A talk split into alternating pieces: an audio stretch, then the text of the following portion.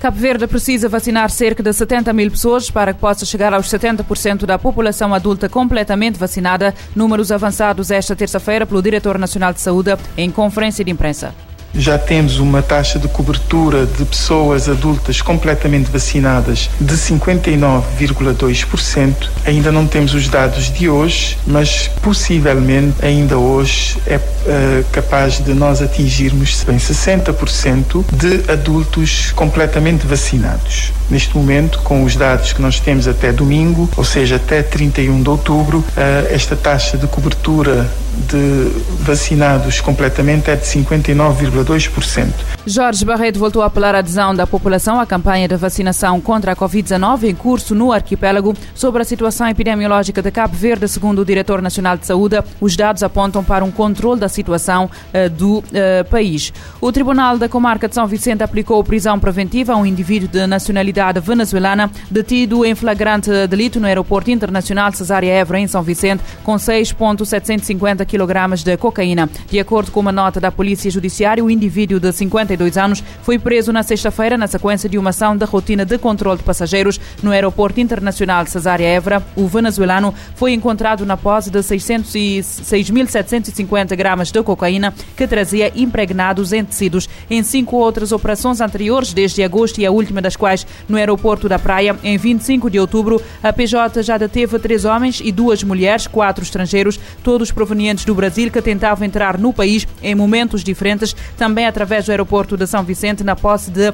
quase 17 quilogramas de eh, cocaína.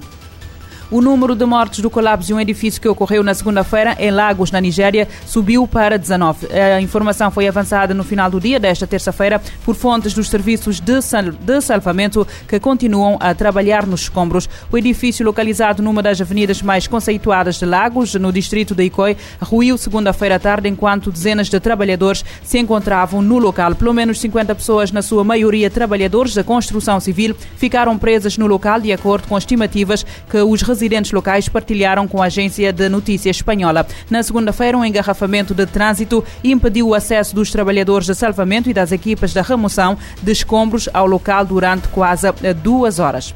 A FAO pede uma liderança firme para erradicar o trabalho infantil na agricultura. O trabalho infantil é uma realidade de mais de 160 milhões de crianças em todo o mundo. Acabar com o trabalho infantil até 2025 exigirá ação eficaz e liderança forte. Foi o que afirmou o diretor-geral da Organização das Nações Unidas para Agricultura e Alimentação durante a abertura de fórum virtual sobre assunto. O evento foi promovido com o apoio da Organização Internacional do Trabalho e participaram representantes da ONU para mobilizar a ação global e buscar soluções para erradicar o trabalho infantil na agricultura. A entidade da ONU informou que o trabalho infantil é uma realidade de mais de 160 milhões de crianças em todo o mundo. O número representa uma em cada dez. De acordo com a FAO, cerca de 70% destas crianças trabalham na produção agrícola, pecuária, silvicultura, pesca e aquicultura. A diretora executiva do Unicef lembrou que o trabalho infantil é uma violação grave dos direitos humanos, mas muitas famílias vulneráveis não têm escolha. Ela disse que as soluções passam pelo fornecimento de apoio financeiro para comunidades vulneráveis. O trabalho infantil é geralmente definido como algo que priva as crianças de sua infância, de seu potencial e de sua dignidade e é prejudicial ao seu desenvolvimento físico e mental. Da ONU News em Nova York, Mayra Lopes. O trabalho infantil afeta uma em cada dez crianças em todo o mundo. 70% das crianças em trabalho infantil trabalham na produção agrícola, de acordo com dados da, da FAO. O nível de água potável está em queda em todo o mundo, de acordo com a Organização Meteorológica Mundial, que recorda que apenas 0,5% de toda a água do planeta pode ser usada para consumo humano. A Organização Meteorológica Mundial afirma que os danos causados pela degradação do meio ambiente fazem o nível da água potável disponível no planeta diminuir anualmente. De acordo com a entidade da ONU, nos últimos 20 anos, o volume vem caindo em 1 centímetro por ano, tanto nos reservatórios de superfície quanto nos subterrâneos. A OMM lembra que apenas 0,5% de toda a água do planeta pode ser usada para consumo humano. Os líderes da coalizão de água e clima estiveram presentes na COP26 e fizeram um apelo urgente para a gestão integrada da água e do clima, com base no compartilhamento de dados e informações. Eles afirmaram que sem esse compromisso será cada vez mais difícil responder às questões sobre o fornecimento de água de qualidade, tanto agora quanto no futuro, para as pessoas e para manter o ecossistema saudável em todo o mundo. O secretário-geral da OMM, Peter Taalas, explicou que o aumento das temperaturas tem impacto direto na mudança das precipitações globais.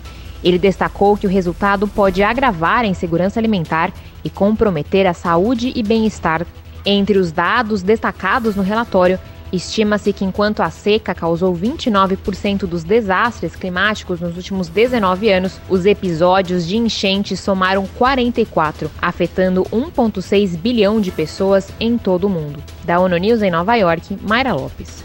A Organização Meteorológica Mundial alerta que a quantidade de água disponível a nível global está a diminuir um centímetro por ano.